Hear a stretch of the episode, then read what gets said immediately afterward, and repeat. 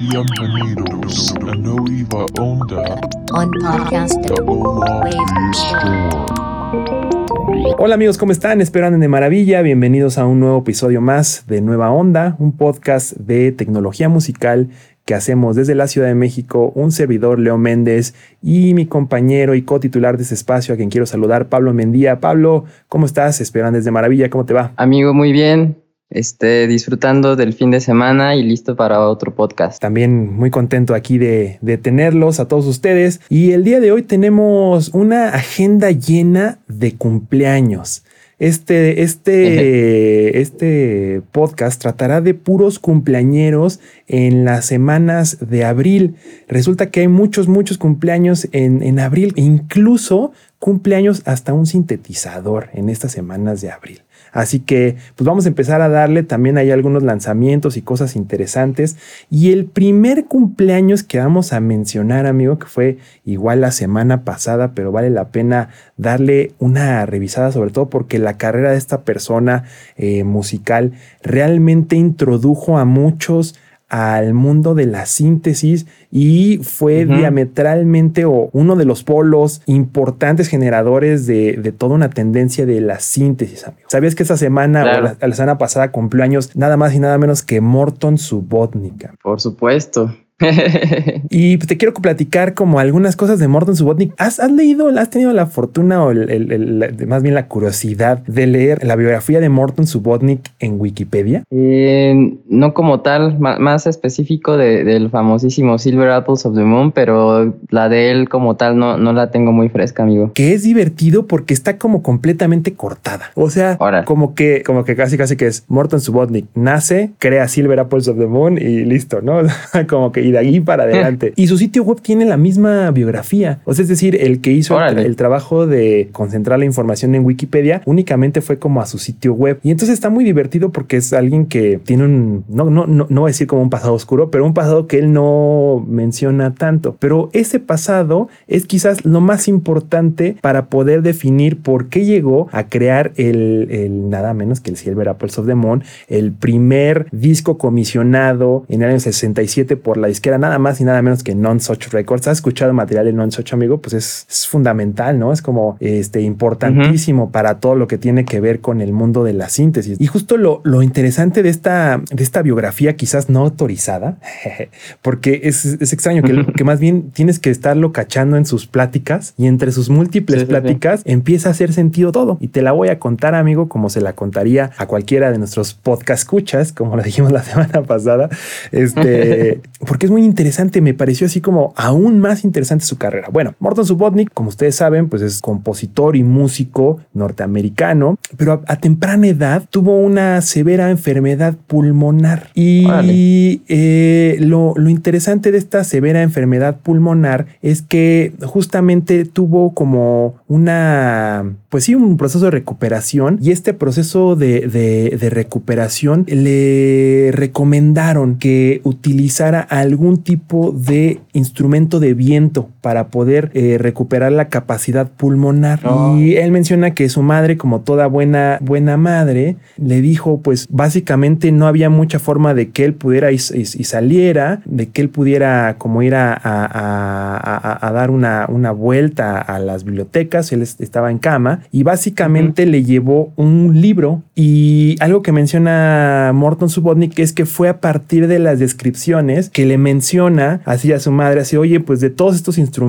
pues yo el que quiero tocar es este que se llama clarinete. Pero lo interesante es que pues Morton nunca había escuchado un clarinete en su vida, o sea, quizás había algunos discos donde podía decir, pero ni su mamá era experta, él mucho menos. Bueno, entonces ya le, le llevaron su primer clarinete de las, digamos, de, de las cosas usadas y llegó un, profesor con, con Morton Subotnik y Morton le dijo así como, bueno, enséñame a tocar el clarinete. Este, le entregaron el, el clarinete, empezó a tocar y pues mágicamente, porque porque él no tampoco se lo puede explicar muy bien, pues él tenía como sabía tocarlo, por así decirlo, ¿no? O sea, como que Ah. hizo tres, cuatro movimientos y entendió a partir de las descripciones tan talladas y como pues su mundo era el libro este que le habían obsequiado, pues él sabía, este, había, había, había, había revisado este tipo de cosas y lo, y, lo- y lo tenía como bastante claro. Entonces, pues resulta que el profesor le dijo, pues mira, yo la verdad no tengo ni idea de cómo, este, explicarte. ¿Cómo lo lograste? De cómo lo lograste, no soy yo la persona indicada para explicarte, pero tengo unos amigos que se dedican profesionalmente a la música y ellos tienen contactos con las sinfónicas. Bueno, para hacer el cuento largo más corto, pues resulta que por ahí de los 16 años que le llaman a la Sinfónica de Denver. Así de, bueno, pues tú ya lo sabes hacer. Y desde los 14, desde los 14 ya empezaba la Sinfónica de, de Denver, la Sinfónica eh, local, la Sinfónica este, estatal, ya todos los, lo- lo- lo- lo- lo- los, digamos, lo- los buscaban, ¿no? Y pues sus padres dijeron, no, pues o sea, tú tienes que ir a estudiar y tienes que ser, pues, algo de la vida y no un músico. Y bueno, pues al final él, digamos que empezó a tocar con las sinfónicas y empezó a, a turear. Y esto explica muchísimo todo, amigo. No sé si ahora ya hace más sentido. Porque cuando yo leía la, la, la biografía y decía, el Rockefeller Center le dio a Morton Subotnick un grant de 500 dólares, que ahorita serían como, no sé, 25 mil dólares, dije, ¿por qué a Morton Subotnick sí y no a cualquier otro? ¿No? ¿Por qué era tan importante Morton Subotnick para recibir esa cantidad de dinero en esa época, en los 60, ¿no? O sea, ¿por qué un Claro. músico iba a recibir dinero? O sea, en serio, ¿no? Pues bueno, por esto, porque además después se dedicó al teatro, hizo una obra de teatro que se llama King Lear, que es eh, una obra bastante importante eh, en la época, en, en las- en los 60 y eh, básicamente inició antes de la época psicodélica, ¿no? Como con esta obra como pre-psicodelia, eh, controlando luces, sonidos, eh, haciendo efectos en vivo. Dice que tenía un micrófono y este micrófono eh, hablaba en, en ese micrófono y solo tenía, y digamos que hacía los efectos de sonido, digamos, los rayos, los truenos, todo lo que pasa Claro. en, en- en la, en de teatro. Entonces ahí ya tiene como todo sentido cómo después se junta con otras personas que también venían del teatro, Ramón Sender, y entonces con este grant y después de todo este trabajo, estoy hablando que le estoy explicando una época entre los 30 y el 61, ¿no? Entonces, pues tenía todo sentido que este personaje que había sido bastante famoso, que había recorrido Norteamérica tocando el clarinete, ganando premios de sinfónica, como sinfónica juvenil, sinfónica de adultos, sinfónica de, de San Sí, sí, sí. Francisco, etcétera, etcétera. Después de todo esto, como que ya tenía sentido de por qué le íbamos a prestar dinero a esta persona, ¿ok? Entonces ahí, ahí, ahí es donde inicia la, la, la, ¿cómo se llama? Este, la biografía autorizada de, de, de Morton Subotnick. Es ahí donde realmente empieza a contar ya y empieza a decir, donde conoce a Ramón Sender, que también estaba completamente involucrado en el mundo de la experimentación, la música electroacústica. Pero entonces todavía tiene más sentido. Todo tiene más sentido, amigo. A ver si te hace sentido a ti, porque me, me fue revelador. Imagínate que esta persona que ganó tantos premios, que le dio la vuelta a Norteamérica, que desde joven estuvo en una sinfónica, pues a la edad, a la edad de los 30, lo que menos quería Morton Subotnick es mantenerse en la hegemonía de el- los sistemas duodecafónicos. O sea, digamos que él ya tenía ¿no? 20 Ya se hartó. años tocando, exacto, 20 años tocando música duodecafónica. Y entonces en su mente existía una, un caballete donde se podría expresar y vertir la sensación y los sentimientos a partir de los instrumentos electrónicos. Y entonces recibe este grant y deciden fundar el San Francisco Tape Reel Center, ¿no? Entonces, junto con Ramón Sender, deciden empezar a embarcarse en esta lucha, en esta búsqueda por los nuevos instrumentos electrónicos. No existía ninguno. La gente tenía que ocupar cosas de laboratorio, moverle a tu oscilador, moverle a tu a, Ujú. a- a- a todo la- el tema de la tal. Entonces ponen un anuncio en la en la en la en la en, en la puerta del espacio. Se busca ingeniero. Ingeniero. ¿Y quién crees que llegó, amigo? El señor Don Bucla. Que también cumple años en esa semana. Y entonces, pues ahí ya se puso buena la cosa. Entonces, por eso es tan nutrida la relación Subotnik-Bukla, porque ambos buscaban la liberación musical y no tanto el desarrollo de ingeniería. Y esto, que, que es como una cosa muy eh, quizás particular de la vida de un par de caballeros, tres caballeros, por así decirlo, Ramón Sender. Morton, Subotnik y Don Bucla, pues básicamente inventó toda una serie de, de, de sistemas eh, y, de, y de- acercamiento a la música bastante interesante. Pues en el 65, para el 65, amigo, Don Bucla, aquí ya vamos a ahora vamos a hablar de Don Bucla tantito y sé que también sabes bastante de su biografía, has leído igual este, varios documentos y pues sa- sabemos todos que empezó con el- la serie 100 y cuando llegó con Morton su voz le dijo, mira Morton, pues aquí pues, nos, nos, este, nos asociamos y, este, y michos y con Ramón, este, ustedes, yo y todos somos muy felices, ¿no? Vendiendo y, y casi casi que el que Morton Subotnik le dijo, yo, dinero, asociarme, este, empresa. ¿no? Guácalas y lo que yo quiero es huir de eso, ¿no? O sea, yo quiero hacer música, etcétera, etcétera. Entonces, pues bueno, es muy divertido como al principio los módulos decían San Francisco eh, Tape, eh, Tape Music. Tape Music Center y después fue Bucla y Asociados, ¿no? Como ese, ese- ese cambio, ¿no? Donde Don Bucla pues sí venía de un pasado eh, de trabajar con la Etcétera, etcétera, pero sobre todo el pasado de, Don Bucla. O sea, él nunca llegó por ser ingeniero. O sea, él dijo, ah, mira, aquí en San Francisco también otros locos como yo que quieren hacer música no duodecafónica, Ujú. música que no trabaje acerca de, de la hegemonía del- de, de- de la música occidentalizada. Y Ujú. Hay una entrevista en los ochentas increíble que dice, dice Don Bucla, siendo, o sea, es conocido por ser un ingeniero muy hábil en el tema de los microcontroladores, de los osciladores, etcétera, etcétera. que dice, Ujú. dice una de sus frases increíbles, es, nunca, nunca, nunca me importó la circuitería. Yo siempre trabajaba de afuera hacia adentro. Es decir, un oscilador que hiciera esto y luego a ver cómo lo resuelvo. O sea, él nunca se, se enfocó ni se enfrascó en la lucha por decir, bueno, mejores microcontrolador. No, o sea, lo que yo quiero es hacer esto y para hacer esto, pues bueno, está este hoyo de conejo, como decía, ¿no? O sea, el rabbit hole, ¿no? Y una cosa fantástica de esa entrevista es que dice, nada de lo que yo he hecho en estos últimos 20 años, 25 años, porque es como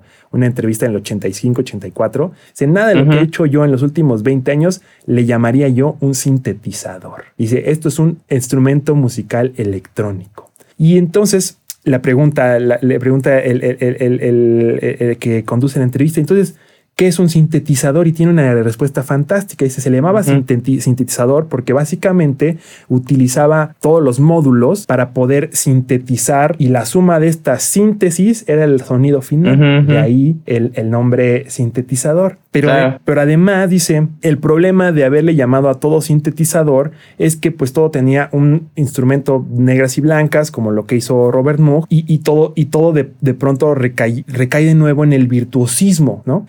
Pero como una de sus máximas y una de las frases que he repetido varias veces en este, en este show, pero me gusta decirla, es dice, lo que pasa o la gran diferencia con los instrumentos electrónicos es que quitan la necesidad de ser un virtuoso, es decir, no tienes que tocar un teclado de negras y blancas, y esta disociación, esta, esta ruptura entre el virtuosismo y la expresividad de los instrumentos electrónicos es lo que nos ha traído a tener músicas increíbles en los últimos 70 años. O sea que, por supuesto, Morton Subotnick sí es un virtuoso de su instrumento, pero hubo otros tantos que no. Por ejemplo, Wendy Carlos, que se supone que no era tan bueno tocando el teclado, ¿no? sino bien programando cada una de las secuencias. De la misma forma que también se menciona de otro cumpleañero que ahorita vamos a decir, eh, Isao Tomita, que también se decía que no era necesariamente un gran ejecutante de su instrumento, sino su, virtud fue la programación. Pero aún así, con todo esto, el virtuosismo se disocia y se apela o se abraza a la expresividad.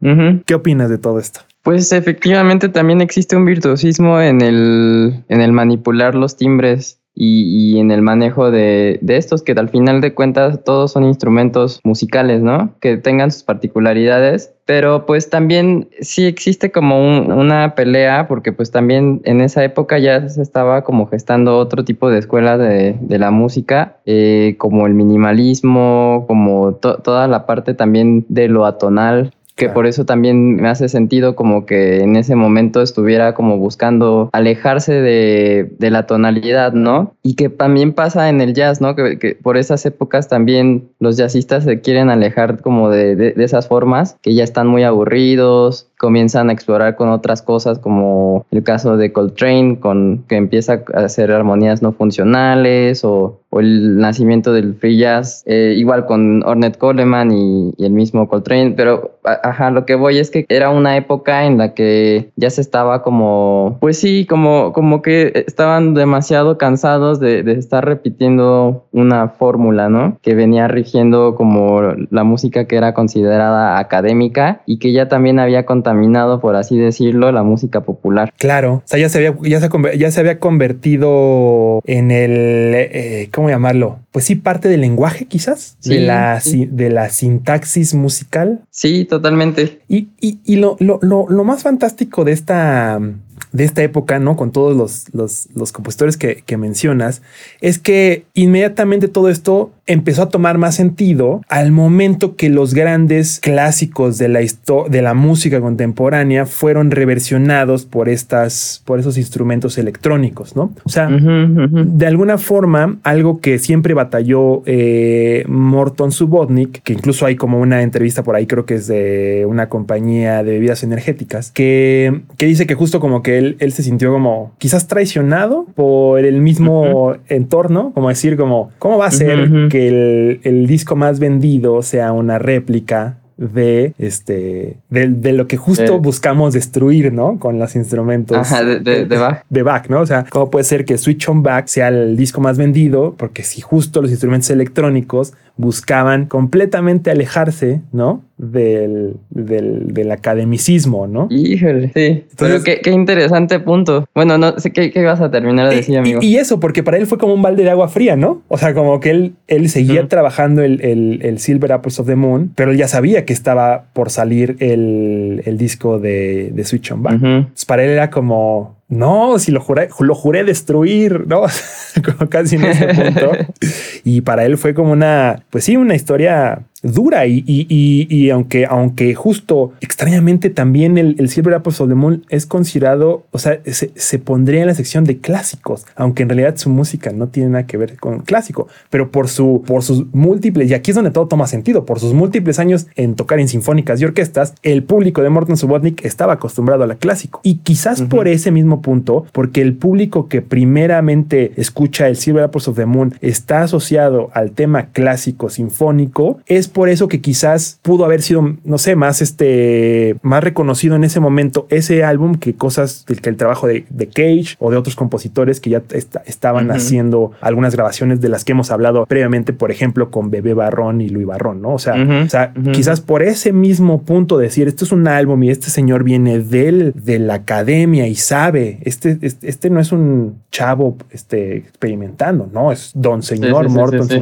Quizás esa, ese peso en el hombro que traía Morton Subotnick fue lo que, lo que impulsó, por ejemplo, a Silver Apps of the Moon. No, no sé si, no sé si tú lo, tú lo, lo ves de esa forma. Sí, completamente. Y mencionaste algo muy, muy padre que, que quisiera rescatar, como esta idea donde de alguna forma se descalifica a Wendy Carlos en su labor. Claro. Por, por, por replicar una obra de otro compositor, pero en ese punto hay algo muy interesante que justo tiene que ver con el siguiente cumpleañero que es Isao Tomita, que yo en mi parecer no, no pienso que, que, sea una réplica como tal, sino entra una labor de, de arreglo de, de, una pieza, ¿no? Que, que, es una labor que puede ser muy, muy este, complicada como, como la misma composición, ¿no? Y lo vemos en una tradición de música académica de muchos años. Hay un ejemplo que ahorita voy, voy a tocar, te, te, te cuento una historia rápida.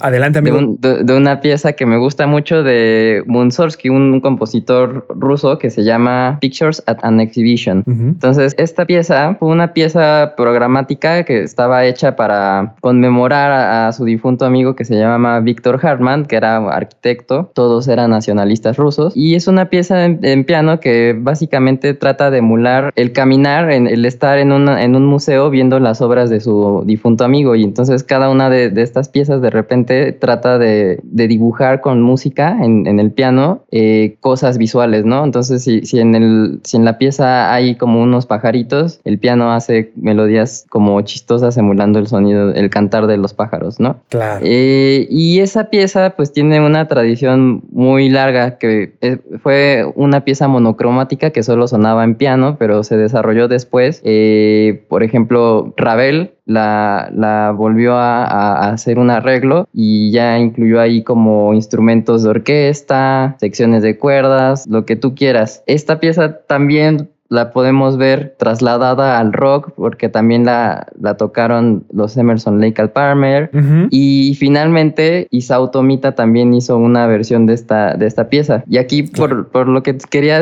hacer esta, todo esto es que cada una de esas piezas sobresale y ninguna es igual o sea la, la versión que interpreta Kissing Arthur Kissing que es un pianista virtuoso no, Ujú. no se parece a la- al, al arreglo que hizo Ravel y que tampoco se parece al arreglo que hizo Emerson Lake and Palmer con una instrumentación más rockera y tampoco se parece a la versión electrónica de, de Isao Tomita, donde justo esta, este ejemplo que te decía de los pajaritos, él, él sintetiza sonidos que dan esas notas de pajaritos, pero que suenan a pajaritos y, así literal suenan como pip, pip, ¿no? Como jugando con los sintes. Claro. Y entonces e- ese es como un punto que yo veo como que el, el hacer un arreglo en la música puede ser mu- muy, difícil y que también tiene un valor artístico de alguna forma y en ese punto como que siento que por eso sigue, sigue sobresaliendo el trabajo de Wendy Carlos y de Isao Tomita. No, y totalmente, y, le diste un punto, pero fantástico, porque el tema de, el tema, o sea, lo, lo gigante de Wendy Carlos es eso, ¿no? Que, que ahora vamos a empezar a hablar ya de, de Tomita, pero justo el, el punto de la ejecución técnica implica también un conocimiento profundo de muchos temas que además Después de todo eso, cuando tú puedes, cuando en una ejecución tan perfecta, tan prístina, tan, tan interesante, después de todo eso puedes seguir teniendo la emotividad que, que imprime Bach, Ujú. eso es este, el triunfo de la música electrónica de una cierta rama, pero por supuesto, ¿no? Sí, O sea, cuando tú puedes lograr ese, ese, ese tema, cuando tú puedes ser eh, emocional y quizás eh, eh, contundente a partir de la expresión técnica, pues obviamente eso es una cosa invaluable y que, y que sin duda se tiene que, que, que, que, de, que no sé, este, denotar y se tiene que celebrar y por eso, pues bueno, es, es, un, es, un, es un tema fantástico. Y ahora que, que, que trajimos esta ejecución técnica, pues sí, pues es básicamente tenemos que hablar también de Isao Tomita, que es otro que continúa ese legado, digamos, en la década de los 70. Por supuesto, es un compositor bastante, tiene mucho tipo de obras, si, si es que has notado como su, como su trabajo, ¿no? Eh, y, y por supuesto se le considera pionero de la música electrónica, no solo por sus arreglos, sino por también ir y explorar otras secciones, ¿no? De la música clásica y llevarlas a ese otro punto. Por supuesto, es padre del space synth, ¿no? O sea, como que, como que él inventó ese género de alguna forma, ¿no? Como esta oda espacial, eh, por supuesto, inspirado del trabajo de, de Wendy Carlos y, y de la asociación tan virtuosa que hay al ver Odisea 2001, ¿no? Como que él se siente inspirado como por eso y básicamente de ahí toma su carrera, ¿no? Pues clásico Planets, ¿no? Y, además, eh, bueno, pues estos, este, eh, este, los copos de nieve danzantes. ¿No, no, no- no tienes, tienes de casualidad algún disco o, o material de, de, de ¿De Tomita en español? No, Yo tengo, yo tengo, mi papá tiene un disco y, y- y me acuerdo eso de los, de los este, Copos copos de nieve danzan. y justo eso, ¿no? O sea, como al final, o sea, quizás mi papá se sentía intelectual, ¿no? Y decía, no, estoy escuchando a Debussy aquí mientras, pero el futuro también, ¿no? Y es importante eso de notarlo porque, porque esa es la importancia de Tomita. Hace no tanto estaba leyendo cuando, con el día de su cumpleaños que hizo por ahí los ochentas un, un, un concierto donde instaló como diferentes bocinas y monitores y todo ese tipo de cosas y se llamaba SoundCloud. ¿Sabías eso? no, pero qué interesante nombre. De ahí crees que le hayan robado, tomado el, el nombre de la plataforma. Está interesante, ¿no? Ajá. Este, porque era esta, esta nube de sonido y, y- y- y, pues rodeaba a todas las asistentes. Entonces, eh, de ahí el SoundCloud, ¿no? Eh, y, luego pues, también la pirámide, ¿no? La pirámide encima de, de- de- de la gente y luego todo eso y Daft Punk y el Pyramid Tour. Sí, sí, sí, sí, o, sea, o sea, bueno, o sea, esa es la importancia de Isao Tomita. Eh, un dato increíble que he leído varias, veces en sus, en sus biografías es que, que Isao Tomita tuvo una, una muy mala experiencia que se parece a las experiencias que tenemos todos los días, eh, tanto eh, nosotros como muchos de nuestros colegas, al importar instrumentos electrónicos. O sea, básicamente él compró un sistema que debería estar en los 30 mil dólares de esa época, pero tuvo un 200% de aranceles al llegar a, a- Japón. Entonces Sí. terminó como en 10 mil yenes, que serían como 90 mil dólares, más la inflación. Es decir, es que ese sistema al día de hoy hubiera costado, no sé, ciento, un millón ochocientos mil dólares del día de hoy.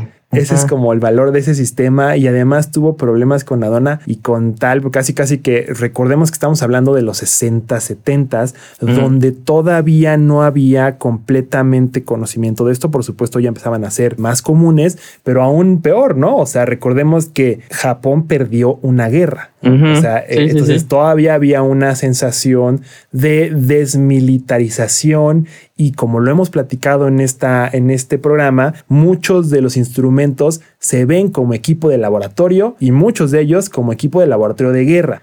Ya les hablaremos, yo creo que un par de semanas más, la historia, por ejemplo, del vocoder, pero el vocoder en sí tiene que ver Sí, sí, sí. específicamente con el desarrollo armamentista. Sí. Ya lo hemos hablado varias veces, ¿no? Con el ART 2600 y también como el panel es como un panel armamentista. Entonces, partiendo de eso, pues como que el, el- el- agente aduanal japonés, pues básicamente dijo, no, esto no va a pasar aquí.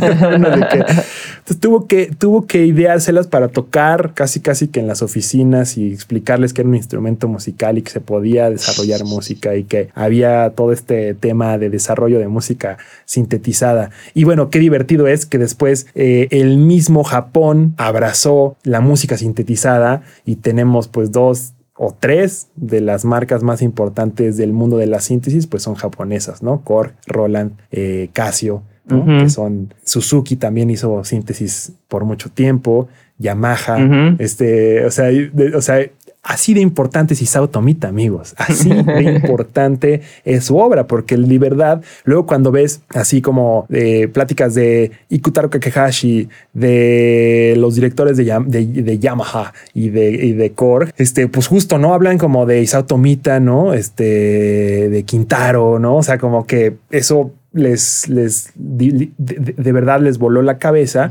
y logró, logró todo este, este punto, ¿no? Entonces, pues la verdad es que contentos de, de también celebrar a otro cumpleañero más y cómo se conectan las historias, ¿no? Amigos, lo, lo más divertido de esto es que Sí. se conectan las historias de manera fantástica, como dices, donde dejas un punto, donde, donde se cruza eh, Subotnik con Bucla, con Tomita, Sí, sí, y todos están este, conectados. Y bueno, ya que hablamos de, de- de- empezamos con Bucla y atravesamos a, a Moog, pues el siguiente cumpleañero también tiene que ver muchísimo con la, la- la idea de Moog. Estoy hablando de nada más y nada menos, amigo, de el padrino del funk Uf. nada más y nada menos que Bernie Worrell, que es, es, es un sintetista, tecladista, Mm. productor, eh, ingeniero, arreglista, o sea, de todo. O sea, Sí, sí, sí. pero además, una de las cosas más importantes, y aquí esto lo digo como bajo una cita, porque lo he visto varias veces, eh, lo he leído varias veces, pero después me parece un poco, este,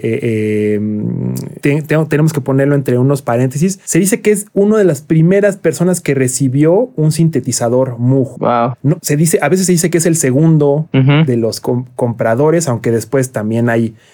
este, otras fuentes que dice que en realidad fue Billy Sears o hay otras fuentes que pues obvia- obviamente dicen que es eh, eh, Usuyevsky, ¿cómo se? eh, Vladimir Usuyevsky, el que, el, que, el que inventó los ADCRs. Este, entonces, ah, esto, esto está entre comillas, pero bueno, el caso es que él se encontraba ya trabajando con nada más que, que George Clinton. Claro. Y, y si no conocen a George Clinton, seguro lo conocen porque Daft Punk ha ampliado lo suficiente Sí, de sí, George sí, Clinton sí. como para que todos lo conozcamos, ¿no? Pero lo interesante de esto es que ya estaban haciendo su primer grupo, el Parlamento. El Parlam- Entonces se mudan nada más y nada menos que a la ciudad de Detroit, la capital de la tecnología y del, del, del- cómo todo se une. Bueno, el caso es que se, se, se- se van a, a- a- Detroit y conocen una banda que se llama los Funkadelics. The Funkadelics. Sí, sí, sí. Y se, se crea la organización, porque es una, es una organización, ¿no? Y pues básicamente este, generan este mega trancazo, Flashlight, que muchas veces, y nosotros podemos ir un poquito antes, ¿no? O sea, vemos a, a músicos como Herbie Hancock, etcétera, etcétera, que hay, hay veces que se ha dicho como, ah, bueno, ese bajo de Herbie Hancock es un, es un Moog, ¿no? Por ejemplo, pero no necesariamente. En realidad, el Moog hace otras cosas en esa canción y hace poco vi como completamente la, la, la nota específica. En Sí. realidad es. eh, es un Arp Odyssey, ¿no? El que hace el Exacto. bajo. Eh, Es un Arp Odyssey y el Moog está haciendo otra cosa y de hecho lo toca este señor eh, Jackson, ¿cómo se apellida? El bajista. Eh, se llama Paul Jackson. Entonces, eh, básicamente, entonces lo interesante es que en, en Flashlight. Que, que a- a- además tiene, ¿cuántos años tiene Flashlight, amigo? Yo también voy- vamos a Pues ser buscarla. como de los Flashlight. 70, ¿no? Como 78, yo Exacto. creo. Eh, eh, a ver, vamos a, vamos a, a resolver esto con un viaje a el internet. 77, amigo. Ah, vale. 77. Entonces, eh, justo el, el- estos bajos, ¿no? Básicamente le dan esta vida al, al, al- al sintetizador dentro de toda la música pop que, Sí. que inunda los ochentas. ¿no? Sí, totalmente. Entonces, eso es fantástico. O sea, como, como la potencia, el sonido, el, el, eh, el- to- todo lo que, todo lo que cambió y sobre todo, pues la época, o sea, obviamente, obviamente ya había pues mucho que ver con el afrofuturismo. Sí, eso es algo que te iba a decir. Pero en ese momento es casi la génesis ya como afuera, ¿no? Entonces pasamos de los, de los clavicordios, de los Odysseys y todo ese tipo de cosas a la época Moog en el funk, que después se va hasta África Bambata. Eh, y bueno, la, la historia ya la sabemos, ¿no?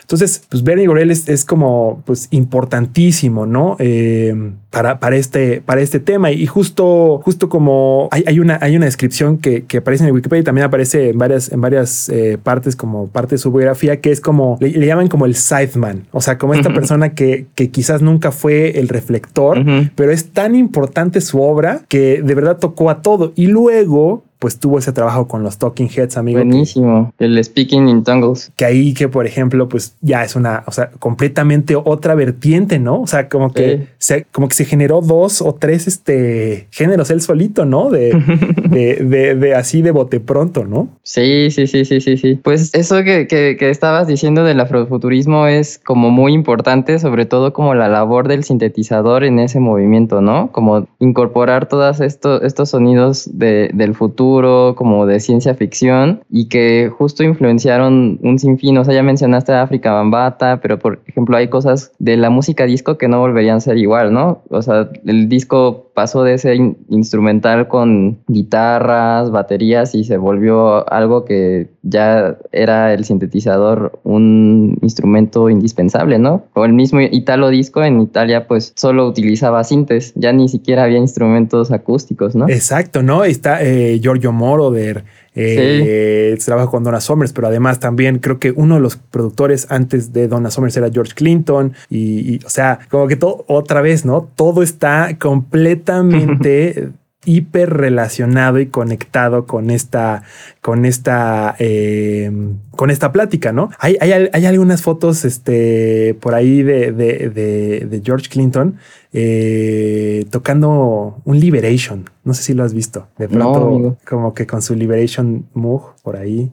Eh, y, y- y- y por supuesto también, o sea, toda esta época pues sí revolucionó eh, por completo como la, la, la- la industria musical eh, de la síntesis y por eso son importantes estos personajes que estamos hablando el día de hoy y la verdad que divertidísimos este pues mencionarlos aquí en, en- en- en el, en el- su podcast favorito, Nueva Onda. Que ya, ya estamos, este, ya salimos siempre en Spotify, amigo, ya estamos ahí, este, continuamente Antes se tardaban un poquito en salir, así que si esta es la primera vez que nos escuchan en el podcast, eh, ya, ya, este, ya salimos continuamente, rápidamente, ¿no? Como que el proceso de verificación cada vez es más veloz, así que escúchenos también en, en, en Spotify, eh, en Google Podcast, también estamos por ahí. Oye amigo, y otro cumpleañero que estamos celebrando el día de hoy es eh, Luis Barrón, que hablamos hace 30 segundos de sí, sí, sí, sí.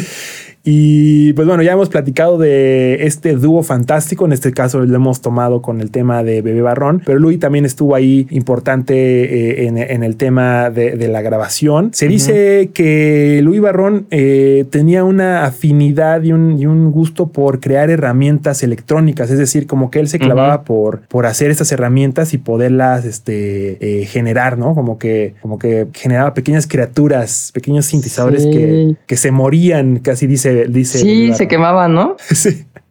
Sí, lo son lo- los circuitos este, autodestructivos que, y que llegaron a grabarse, ¿no? En algunas piezas. Sí, sí, sí, que, que, que tenían como este, este, pues este punto de una experimentación y había una cierta paleta de ruidos y dice que casi, casi que los mejores sonidos de estos, de estos eh, pequeños instrumentos o experimentos era cuando ya estaban a punto de morir, ¿no? Como que estaban muriendo y, y, y, Bebé Barrón dice, menciona como decían cosas y, y los capturábamos y eran efímeros y eso era la, la- el- el- la emoción de poder estar en este estudio, ¿no? Que como que te, te, te iban regalando pequeños bits de sonido. Imagínense, Sí, dando, sí. imagínense que estás conectando cualquier cosa. Aquí tengo en la mesa para los que nos están viendo y los que nos escuchan, tengo un Pocket Operator. Imagínate que estás, está muriendo, está acabando las pilas del Pocket Operator. ¿Qué escucharías? No antes de que se acaben las pilas, hay algo ahí, se está muriendo, nos está dando su última, su última vida. Entonces, eh, un personaje importantísimo, eh, junto con Bebé Barrón, eh, creadores del audiolibro, amigo, que ya lo hemos mencionado de este lado, de primeros, eh, primeros compositores en tener un, una película completamente hecha con sintetizadores y sonidos electrónicos, ¿no? Así que, pues, completamente una, un-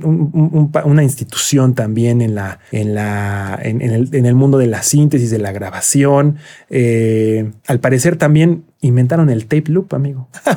Órale. O sea, porque lo que menciona Bebé Barrón es que Bebé Barrón fue mucho más vocal que Luis Barrón en el tema de cómo expresar qué pasaba allá adentro y decía que muchos de los tape decks estaban dispuestos de una forma en que podrías sacar la cinta de una de un carrete y ponerla en la otra, es decir, se podían apilar. Entonces que esta acción era como muy sencilla, como que nada más había que jalarla y ponerla en abajo. Y esa Claro. acción hizo que se, se generaran varios, este, varios hitos de esta, de esta forma, ¿no? Es decir, que, que, que también se inventaron el tape loop. Y aquí me voy a dar un salto cuántico, amigo, con este tema del tape loop, porque también hay un cumpleañero menos, menos vivo, más, más joven, digamos, ¿no? Es que es, es un, es un cumpleañero este, bastante pequeño, pero tiene que ver tanto con lo que acabo de decir, porque una de sus metáforas más importantes fue hacer pequeñas cintas o loops eh, virtuales. Estoy hablando de una máquina de unos ingenieros y músicos suecos,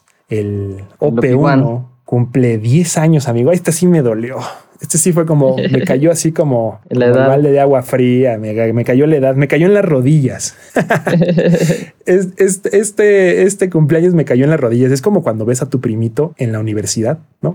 Como que dices, no, pero pues es que este carnal pues tiene, lo, Sí, te sí, lo sí. imaginas de cinco años siempre, ¿no? Entonces yo sé que tú eres un fan del OP1, lo has tenido, Sí, lo has, lo has mencionado como un nuevo clásico. sí, sí, sí. ¿Qué, qué, qué, qué te parece a ti el OP1, amigo? Sé que ah, yo lo conozco, pero quizás nuestros podcast escuchas no lo con- no conocen. ¿Qué opinas del, del OP1? Pues sí, un, un cinte muy, muy inspirador, la verdad. Sobre todo esta parte de los secuenciadores. Puede, puedes así de repente nada más empezar a jugar con, con el cinte, pones alguno de los secuenciadores y terminas con ideas que no, cuan- no tenías cuando habías iniciado todo esto, ¿no? Como Totalmente. El cinte, que- bueno, el secuenciador que me gusta mucho, hay dos. El, el tómbola, que, Sí, que cómo no. tiene bolitas y vas poniendo como notas y tienen una gravedad y cada que rebotan van generando gates. Está, está muy interesante, sobre todo como para cosas como pseudogenerativas, todo eso. Y yo, y otro que me gusta bastante es el sketch. El sketch, claro. Sí. Que Marx estaba en lo correcto. lo primero que te aparece. Sí, si alguien, o sea, obviamente no sé que no todos tienen el OP1 allá afuera y que los que nos escuchan, este, igual dicen estos locos de que están hablando. Bueno, la, la, cuando abres el, el secuenciador Sketch por primera vez en tu OP1, hay un pequeño, está, está basado en un hecho en Sketch. Hecho en Sketch. Los, los ochenteros se van a acordar que era esta cosa que pintabas a partir de dos agujas magnéticas y había polvo de, de, de polo magnético Sí. y generabas figuras, ¿no? Era cosa ochentera, juguete ochentero. Y, el, y tienen este sketch, pero lo primero que sale dice, sale como Karl Marx, así Sí. como, una, como un dibujito de Karl Marx hecho a línea y dice Marx was right. Entonces está, está divertísimo. Y, y- y por supuesto, y, y ahora que mencionas el, el, el tómbola, me haces pensar como 10 años después, el Mod Wave trae tómbola, ¿no? Sí. El Mod Wave de Core Sí, justo. este, trae, trae su tómbola. También los, los nuevos, este, eh, como plugins de Max for Life que salieron para el Ableton 11, ti- hay uno inspirado como en esa onda de los, los que son como de Inspired by Nature. Exacto, te iba a decir, exacto, Inspired by Nature. Y también, por, por supuesto, el Microfreak, inspiradísimo en, en el OP, en el OP1, ¿no? Y, y bueno, pues yo, yo me aventé un casi que un manifiesto de diseño, amigo. Como tú sabes, este, no sé si todos sepan, pero soy diseñadora de la comunicación gráfica y el diseño es mi pasión y ¿no? Este dibujo con Win, con Paint y utilizo Comic Sans, pero además este me gusta mucho este, explorar el tema del diseño y hay un hay un este hay un personaje que me parece fundamental en la historia del diseño que se llama Dieter Rams. Dieter Rams es un diseñador eh, que mucho tiempo trabajó para una compañía que se llama Brun o en México le llamamos Brown y seguramente en casa de tus padres, de tus abuelos, de tus tíos mayores de los setentas, tienen alguna cosa de Brown, una cafetera, una licuadora, un refrigerador. En caso en casa de mis padres había una la clásica rasuradora Brown. ¿no? Entonces, en- desde yo desde que recuerdo mm, había una Brown ahí y este yo yo uso una Brown para quitarme esta pseudo barba que me sale. Este, entonces, pero una cosa importantísima es que en los 70s hubo una explosión de los de los artículos, ¿cómo llamarlos? De los artículos industrializados, amigo, industrializados, ¿no? Y entonces Dieter Rams eh, creó los 10 principios de diseño para, para, para hacer un buen diseño. Y al final todos aplican perfecto y además la gráfica Sí, sí, sí. del, del OP1 es tan inspirada en Dieter Rams, pero tan inspirada que es como la hegemonía del, del diseño sueco, ¿no? O sea, lo, no, voy a llamar mejor no la hegemonía, sino la epítome del diseño sueco. El OP1 es como todo lo que los suecos pueden pensar acerca de muchas cosas, ¿no? Las bocinas se parecen, o sea, todo se parece. Incluso utilizan la metáfora de la del real machine de Brown. O sea, es el mismo le carrete, los dos, las dos carretes corriendo, o sea, todo se parece. Bueno, entonces los, los 10 principios se los voy a decir muy rápido porque no se trata de esto del programa, pero bueno, que decía como el, el, el buen diseño es innovador, ¿no? Y cuando se, la- se lanzó el OP1, pues fue como esta cosa rara, ¿no? O sea, Mm. yo no recuerdo previamente ningún sintetizador que fuera lanzado justamente en, en, o sea, como primera instancia en un museo. O sea, literal, su primer punto de venta era el MoMA. Ahí fue donde yo lo, lo, lo, lo, lo adquirí. Y además, otra cosa muy interesante es que tenía de, o sea, re- retomaron el tema de los engines de sonido cosa que después se convirtió como en un pan de cada día, amigo. O sea, el engine de sonido, por ejemplo, después lo pudimos ver también en los Mutable Instruments, ¿no? Como es un mismo sintetizador, pero tiene varios engines de sonido al que, al que hay que saltar. Eh, luego, eh, también, por ejemplo, estaba, eh, eh, toman, tiene un pasado que, que viene muy, muy cercano a Electron, ¿no? Entonces, Electron fue en esa época una compañía menos eh, quizás a la luz pública que lo que fue que lo que fue, por ejemplo, eh, Teenage Engineering. Entonces, si bien toman cosas como de la, de la primera Mono Machine y del, del, de- del Octatrack, ¿no? Incluso hasta la sección de, de- de grabación o el Shift, ¿no? Hay varias cosas Ujú. que tal. El hecho como se presenta es tan innovador que, que luego parece que se lo robó la, la gente a, a Electron, ¿no? digo, perdón, a, Teenage Engineering. Entonces, eso tiene una cosa fantástica. Luego, eh, como esta cosa del buen diseño es útil, ¿no? Tienes eh, entradas, bocinas le puedes poner una antenita y hacer un radio. Sí. Es decir, es útil para, para el compositor de la misma forma que podría hacer un pequeño estudio de música electrónica en los 50, el mismo estudio que estamos hablando de Bebé Barrón, ¿no? Como Sí, con justo. experimentación, le pones la antenita y le mueves y grabas esos pequeños este, pedacitos del radio. La gente me, me tira mucho, este, me, me, me, agarran cábula, amigo. Te ¿Por voy a confesar.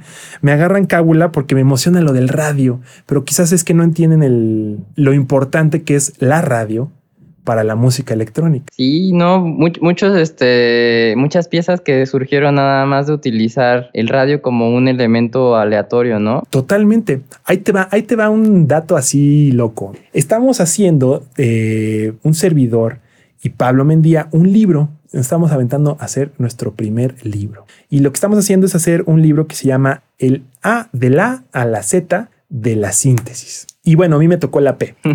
Y en una de las P's eh, importantes es parche, amigo. Claro. Bueno, ¿tú sabes por qué se llama parche, amigo? ¿Sabes por qué se le dice parche a los parches? Fíjate que no, amigo.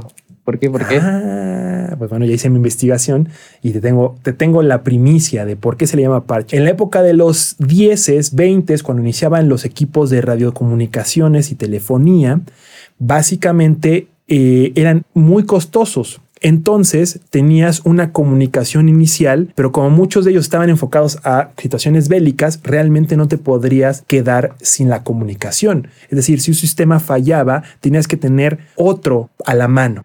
Se le llama parche porque no resolvía la situación, sino solo lo parchaba. Mm, Entonces tú agarrabas unos cables y conectabas de, lo, de la primera unidad de comunicación a la siguiente este, unidad de comunicación, parchabas la comunicación mientras un ingeniero se acercaba a la unidad que había fallado a arreglarla para poder desparcharla.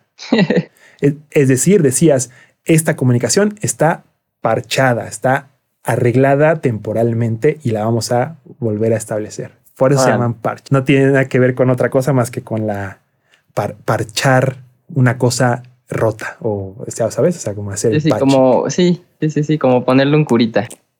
Es ponerle un curita. De eso, por eso. Oye, amigo, y bueno, el tercer punto, regresando rápidamente, el tercer punto del buen diseño es estético. Y pues bueno, ¿no? O sea, la gráfica, todo del, de lo que uno pues, es solo, ¿no? Totalmente, ¿no? Y luego, de, eh, que lo acabas de decir, el buen diseño tiene que darse a entender, debe- tiene que ser comprensible, ¿no?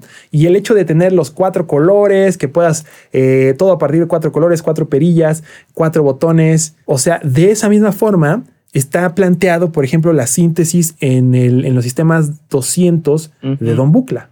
Y, y- Cuatro colores, sí, cuatro direcciones, ¿no? O sea, los el rojo con naranja, azul con negro, verde con morado y listo. Se acaba todos los parches que puedes y hacer. esa es la importancia de los shared systems, ¿no? Que ya lo hemos hablado en algunas ocasiones, pero bueno, sí, Sí, la comunicación. vale la pena ¿no? mencionarlo, ¿no? Es el, el lenguaje visual que generas alrededor de un sintetizador es fundamental para que todos los demás lo podamos entender. Además de que el quinto, por ejemplo, es un buen diseño, es, es- es- es discreto, es decir, no es un producto demasiado colorido, tiene color donde debe tener, donde debe darle información. La pantalla me parece fenomenal, ¿no? O sea, no es una pantalla como este que te, que, que te, si- no, te, no te ciega, ¿no? O sea, puedes tocarla, verla, etcétera, etcétera. Dice por acá el buen diseño es honesto, ¿no?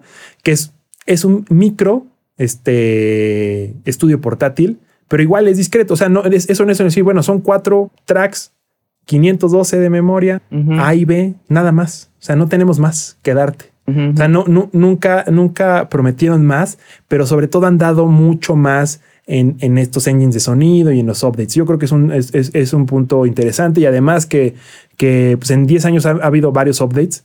Ha incluso salido del mercado por un tiempo y regresado y se ve que va a tener más vida, ¿no? Como que le están agarrando un segundo aire, eh, como la misma forma que pasó con la Octatrack, con la Electron siento que va, va- va a agarrar un nuevo, un nuevo punto. Y además, por ejemplo, otro punto de estos de los, el, el 8 sería que el buen diseño es consecuente con todos sus detalles, es decir, desde sus accesorios hasta su bolsa, su comunicación, cada una de sus pantallas tiene sentido, está hecho de manera eh, unitaria no se siente como al aventón, ¿no? Por eso está, fue tan importante este sintetizador. No por nada ya Michel Jarre pues le da casi 10 de 10, ¿no? O sea, y, y ahí lo tiene. He visto luego este, videos de Yamashita Rey, está así como en su estudio y ahí está el OP1 ahí al ladito, como a la mano, como mouse casi casi, ¿no?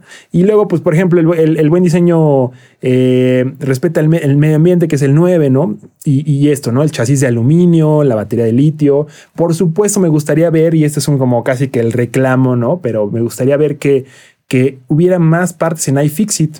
O sea, que, que más gente le pudiera, le pudiera, este meter mano, cambiarle la batería cuando se muere, porque pues, eso pasa, Sí, ¿no? Después de 10 estaría años. bueno. O sea, eh, todo ese tipo de cosas.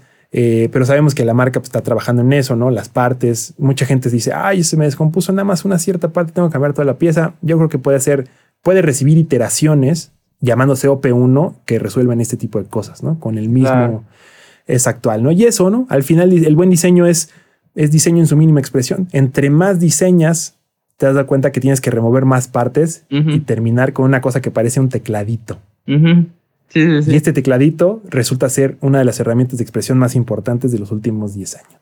Totalmente, amigo. Una loquera, ¿no? La verdad que una, una loquera. Y, y pues vámonos a la siguiente noticia con onda. Se estrena por fin Sister with Transistors, amigo. Se estrena ya y Wow. la verdad es que estoy, estoy muy emocionado de Yo verla. También. Se va a estrenar sobre todo para el público eh, norteamericano y el público de Inglaterra. Y bueno, para quien no sepa qué es Sisters with Transistors, es la historia contada por las pioneras de la síntesis y la experimentación electrónica. Y eh, habla del trabajo de Clara Rockmore, por supuesto, de Daphne Oram, que tú has mencionado varias veces, Bebé Barrón, Paulino Oliveros, que también hemos mencionado por acá, de Delia Derbyshire, eh, también de Elian Radig, que también hemos creo que mencionado muy leve, pero deberíamos de, de hablar más de, Sí. de Elian. Por supuesto, Susan Chiani, que es este eh, un personaje, personaje muy importante, y también de Lori Spiegel, ¿no? Entonces, pues la verdad es que, mm, que es, que es, una, es, es- un documento histórico que hay que ver, sobre todo en esta época eh, de reivindicación, ¿no? De, de darle peso, el peso eh, suficiente que tienen eh, la mujer dentro de la música electrónica y que es importante hablar de estos temas y, que más personas se enteren todo la, este, cómo, cómo estas grandes mujeres cambiaron el paradigma ¿no? Totalmente. de, de la síntesis e inventaron muchas cosas y luego no son mencionadas lo suficiente. Así que eh, les recomiendo que lo, lo- lo puedan ver. Eh, muy pronto igual esperamos tener más sorpresas acerca de esta Sisters with Sisters, pero bueno, por lo menos si ya tienes, por ejemplo, ahí tu VPN Mask, podrías ver algo. ¿no? Perfecto. Bueno, pero eso no se puede porque no estamos en esos lugares. Así que esto sería, si yo pudiera sugerir algo, pues podría hacer eso, pero en realidad no, no, no lo debes hacer. Así que bueno, pues esa también era noticia importante de la semana que ya, ya se estrena y, y yo estoy así, este, tronándome los dedos por poderla ver. Así Sí. que espero se estrene pronto en América. Y amigo, cuéntame, te echaste un muy buen artículo de Pigments 3. Salió ahora el Pigment 3, amigo. Sí. Y dice, y, y, este ya lo probé también, eh, me encantó, pero cuéntame cómo, cómo lo sentiste tú, cómo, qué, qué le viste de interesante bajo tus ojos. Pues justo este, también tuve la oportunidad de, de tocarlo porque pues está el demo gratis. Entonces también para los que estén curiosos de cómo suena, este, afortunadamente Arturo ya tiene todo su, su catálogo para que lo bajen en demo y lo puedan probar por 20 minutos. Entonces, pues muy, muy eh, emocionado. Me gustó bastante todas las nuevas implementaciones. De por sí creo que es un sintetizador muy este, poderoso que, y que, como bien lo menciona la compañía, es un sintetizador policromático, ¿no? Como haciendo Claro. referencia a que de verdad tienes una paleta de sonidos muy extensa. Y justo utiliza esta parte de, retomando otra vez como estas cosas que se unen, utiliza motores de, de sonido para sus diferentes tipos de síntesis. Y, está, está bastante interesante porque pues ya, ya tenía incorporado este modelado analógico, ya tenía incorporado wavetables, que de hecho entre de las nuevas cosas que hay, agregaron bastantes este, nuevas tablas de onda. Em, ya también tiene, eh, bueno, antes tenía su, su sección de sampler, eh, con una forma de poderlo hacerlo granular. Y entre las nuevas cosas agregaron síntesis aditiva, eh, un nuevo filtro inspirado en el Jupiter 8 eh, un par de efectos nuevos, bueno, no es un par, son cuatro. El, el chorus que traen los Juno 60, eh, un phaser inspirado en, el módulo BF20, un pitch shifter que, que, tiene delay, o un delay más bien que tiene pitch shifter, un multiband compressor, además de un motor utilitario que está bastante interesante, amigo, porque eh, está pensado para darle textura y profundidad a tus sonidos. Entonces, no, no es nada más como un, white noise y ya, porque sí podrías tenerlo, pero es más como un sampler. Tiene una sección padre de, posibilidades, ¿no? De que podrías tener, eh, por ejemplo, hay, hay, unas que me gustaron que dicen transients, que pensándolo bien se asemeja mucho como a este tipo de síntesis de Roland de los D50, ¿no? Como de linear arithmetic. Entonces podrías en este motor utilizar un pequeño sample que tenga la transiente de un instrumento acústico y lo demás rellenarlo con los osciladores.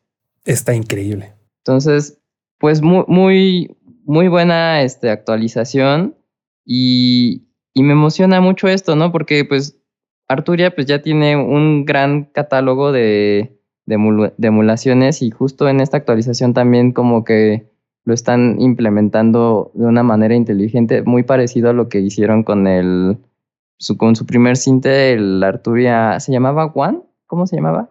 ¿El Origin? Origin, exactamente, con el Origin. Como esta idea de que tu sección de filtro la puedes construir si quieres con un eh, filtro de escalera de Moog o si quieres como con el filtro del Jupiter 8 como fue en el caso que, de los que acaban de agregar. Entonces, justo como que me, resulta como un muy buen cinte de software que además siento que su interfaz de usuario es muy amigable, como que el hecho de que tenga como las modulaciones ahí en una eh, hilera y que todo sea muy gráfico me parece genial.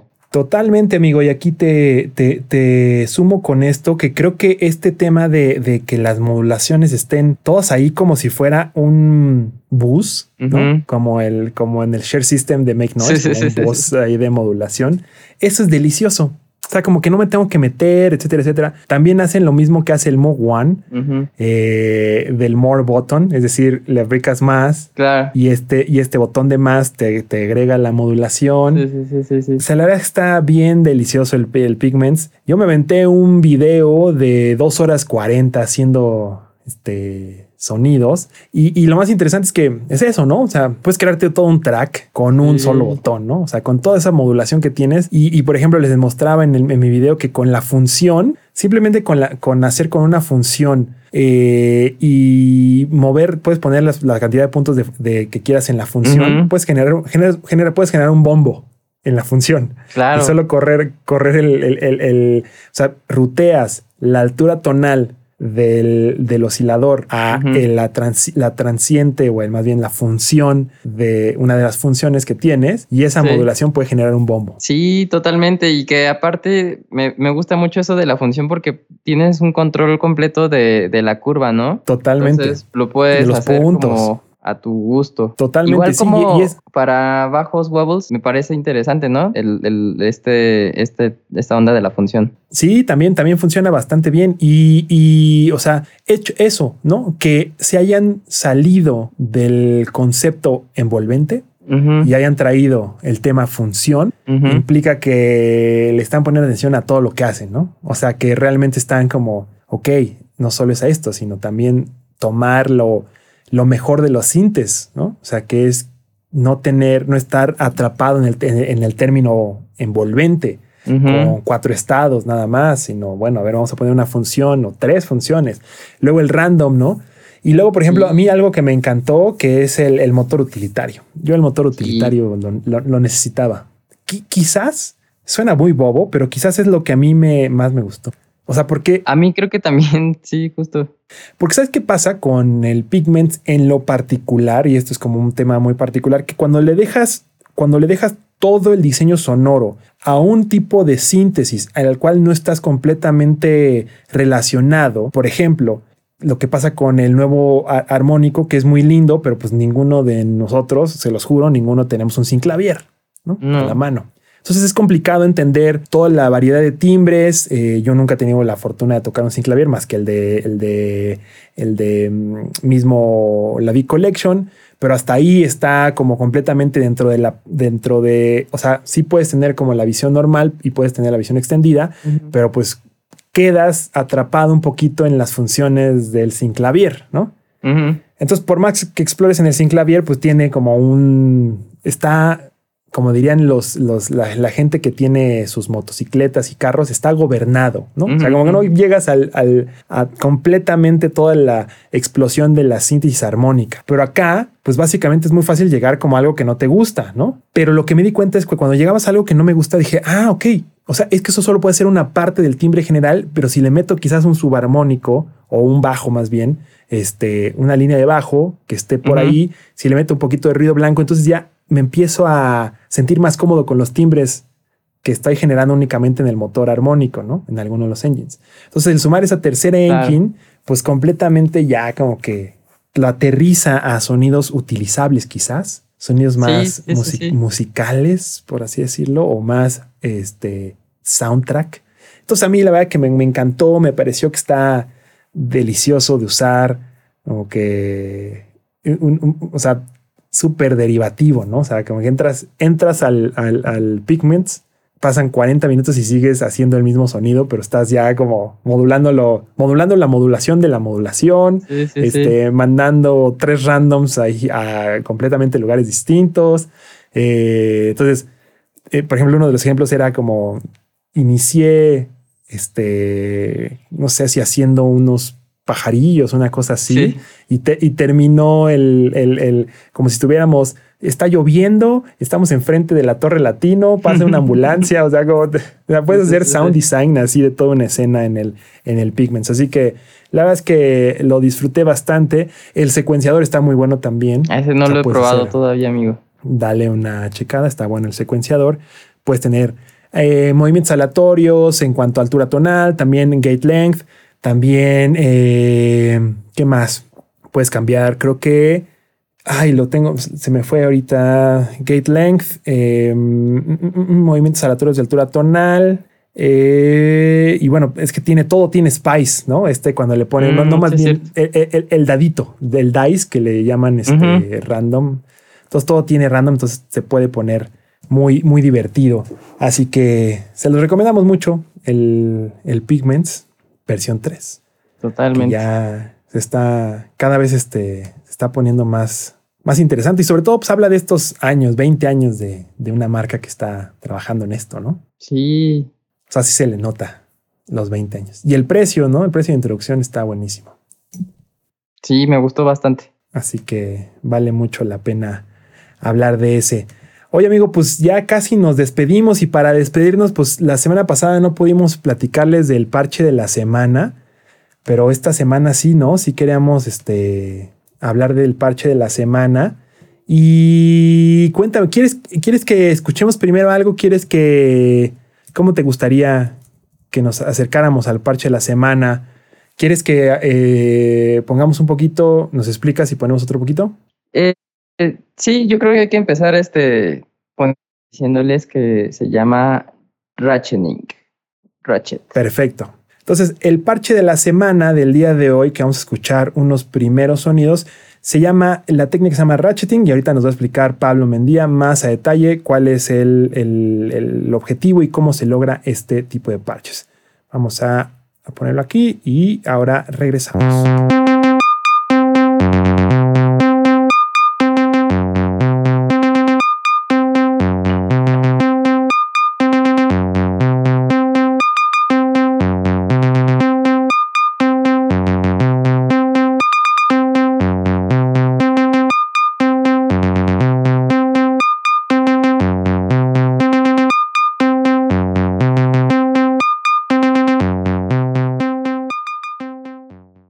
Regresamos ya con el, después de haber escuchado el, el, el, Ratchet. Amigo, cuéntanos qué es este, de qué trata este parche de la semana, este sonido. Escucho repeticiones, escucho variación en las, en los gates. Eh, ¿qué, ¿qué, está pasando? Cuéntame qué está pasando en este parche de la semana.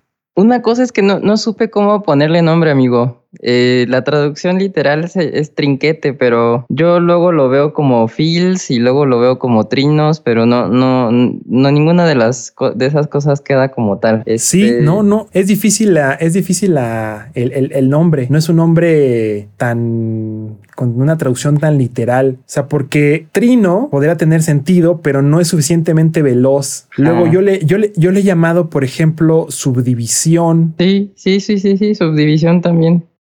Es como un parche de subdivisión o de, de ¿cómo, cómo, dijimos el otro día? De, ay, cuando tiene que ver con eh, multi o repetición de gate también. Pero bueno, adelante amigo para, para, para explicarlo como por donde tú quieras darle. Claro, pues bueno, este, este parche está originalmente atribuido a la banda Tangerine Dream. Eh, es una técnica de secuenciación que viene de, de esta escuela de, de música electrónica de Berlín eh, que muchas veces está muy inspirada en los instrumentos obviamente electrónicos, en el ambiente melódico. Eh, y básicamente eh, la técnica se basa en activar varias veces la envolvente de una voz en un solo paso de la secuencia. Entonces, esto ocurre normalmente en subdivisiones musicales que están en el mismo tempo, ¿no? Y pues hemos visto ya a lo largo de, mucho tiempo que, ya hay sintetizadores que incluyen estas opciones, ¿no? El mismo Mother 32 lo, tiene, este, los Digitag. Entonces, e, e, es muy común, ¿no? Pero habrá muchos secuenciadores que no lo tengan incluido. Entonces, el parche de la semana está dedicado a la gente que, no tiene sus secuenciadores así y que lo puedan replicar de otra forma con sistemas modulares. Claro. O en un VCB rack, como sea su preferencia. Entonces, básicamente utiliza un switch secuencial como el que, ya habíamos platicado la vez pasada. y, este switch es alimentado por varios clocks, ¿no? Entonces, necesitas un clock, un este, subdivisor de, de clock y un switch y pues todo lo que eh, todo lo que conforma la voz, ¿no? Que sería un envolvente, un oscilador, un filtro si tú quieres. Claro. Pero bueno, entonces el punto es utilizar una de las salidas de tu secuenciador para que esté cambiando el switch en los pasos que tú quieres que existan esas subdivisiones, ¿no? Entonces el switch lo que va a hacer es de, de mandar el pulso normal de la secuencia a mandar subdivisiones en los pasos que tú quieras. Entonces es, es sencillo, pero eh, la, la, idea es, es, es, esto, ¿no? Como darle una vuelta a, a, las situaciones en las que quisieras hacer eso y pues que tu secuenciador no te lo proporcione.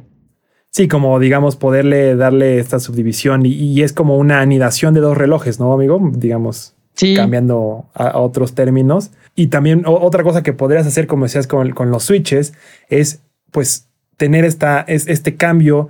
Eh, también, digamos, podrías poner un reloj o este switcher de reloj en otra, en otra métrica, entonces tener cambios más rápidos, ¿no? Sí, sí, sí, sí, sí. Como lo puedes hacer, ¿sabes con cuál lo puedes hacer muy bien? Con el, con el, el tempi. El tempi te permite. Ah, sí, justo. irte modulando de esa forma. Y que está padre eso del tempi porque también dentro del módulo lo puedes cambiar las subdivisiones, ¿no? Sí, sí, exacto. Como el, el, el, human, este, ¿cómo le llaman? El, tiene un nombre. Eh, human Programmation y luego Modular Programmation y luego Machine Programmation. llaman. Machine Program y Human Program y Modulation Program. ¿no? Es decir, en modulación vas brincando entre estos switches, por así decirlo, para tener distintas subdivisiones cada, cada cierto paso, que corresponden a uno de los seis triggers o gates y de esa forma puedes irle como pingueando, triggereando, disparando, ¿no? Los sonidos de cualquier tipo de envolvente. Es, es divertidísimo el ratcheting y por supuesto, pues, este, canciones como Ricochet, canciones este, de Tangerine Dream, eh, que los ocupan, ¿no? Y que son deliciosos de escuchar. Es una, una maravilla, una de las técnicas más básicas. Bueno, también el glitch, mucho del glitch es una Sí. reinterpretación del ratcheting, ¿no? Porque al final Sí. es una repetición así a 32 avos de... Pero como en Sonido, samples, ¿no? ¿no? Sí. Exacto. Entonces es una técnica que se extiende a no solo a la síntesis analógica, sino también al- a todos los sonidos en general. Así que les recomendamos que la, que la prueben, que la intenten y que nos den sus resultados en, en nuestros... Mándenos sus resultados. Cuando prueben los parches, mándenos y los reposteamos con todo gusto. Vamos a hacer, ya vamos a hacer una sección, amigo, que sea escuchando el parche de la semana de la gente. Ahora, como cuando lo manden, este, vamos a ver si, si sale. A la gente le gustaría este, compartir con nosotros. Pues, amigo, pues un, un capítulo lleno de cumpleaños, lleno de historia, como más enfocado en la historia. Nos, nos, nos clavamos menos en, en las noticias de la semana, o sea, digamos, menos de los lanzamientos, sino más eh, a revisar un poquito de la historia. Pero ves que había, valía la pena, ¿no? Valía la pena tomar todo lo que tiene que ver con estos cumpleañeros. Así que, pues muchas gracias por la investigación, amigo, en este nuevo capítulo de Nueva Onda. Ya estamos, este, les recuerdo que estamos en las plataformas de escucha, Spotify, etcétera, etcétera. Eh, también estamos eh, Apple. No, en Apple no, todavía no estamos. Estamos buscando cómo estar en Apple Podcast, pero ya estamos en Google Podcast. Así que Perfecto. ahí vamos, avanzando poco a poco para ustedes. Muchas gracias a todos los que escuchan este podcast Nueva Onda desde la Ciudad de México, eh, donde hablamos un poco de síntesis, diseño sonoro, historia. Soria, y- sí. Ya se está haciendo más recurrente. Sí, nos gusta hablar de la historia, porque en la historia está las pepitas del futuro, Exactamente. las pepitas de oro. Amigo, muchísimas gracias. Eh, mi nombre es Leo Méndez. Me acompaña con titular de este espacio Pablo Mendía.